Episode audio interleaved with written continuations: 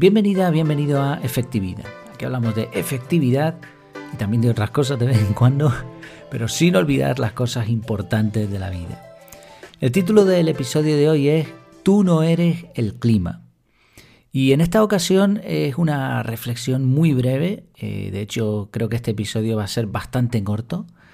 Y en vez de, explicarlo, que es lo que normalmente hago, normalmente yo tengo un, un guion, una escaleta en donde me voy basando y a partir de ahí desarrollo, explico el, episodio, el tema principal. A veces incluso lo hago sin guion y después ya redacto, eh, afino bien lo que es el texto y, publico unas notas del episodio bastante más completas, que, prácticamente en la mayoría de ocasiones son artículos que me sirven para el blog en, efectividad.es.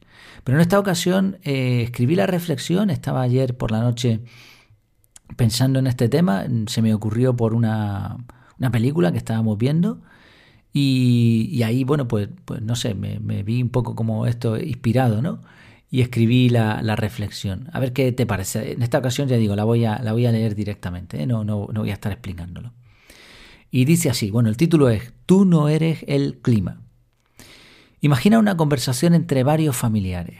La cosa se pone tensa, alguien dice algo fuera de tono y otro le replica.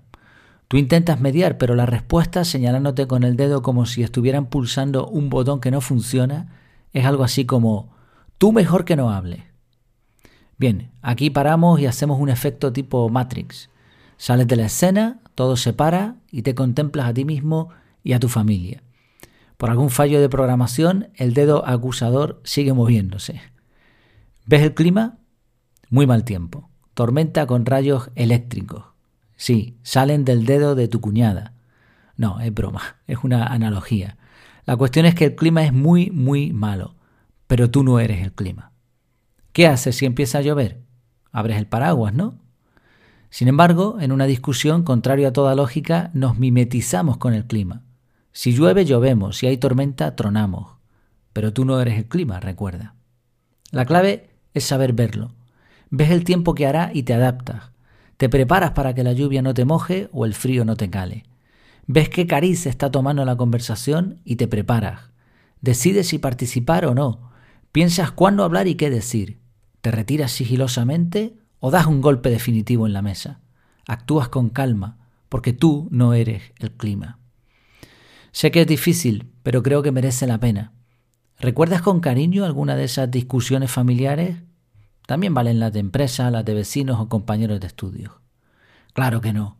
A nadie le gustan las discusiones, como a nadie le gusta el mal tiempo cuando quieres ir a la playa. Si hay algo poco efectivo, es sin duda envolverse en tormentas dialécticas que no solo no llevan a nada, sino que resultan en sentimientos rotos. Son inefectivas porque uno se desgasta, sin llegar a ningún sitio. Así que la próxima vez que veas venir una situación así, recuerda tú no eres el clima.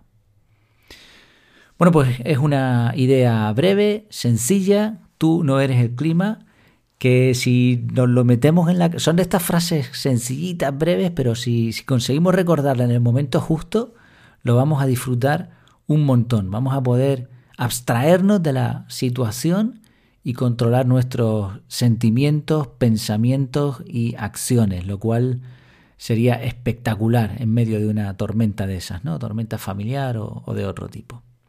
Pues espero que te haya gustado esta breve reflexión de hoy y continuamos, continuamos mañana ya con episodios más normales. Muchas gracias por tu tiempo y por tu atención. Hasta la próxima.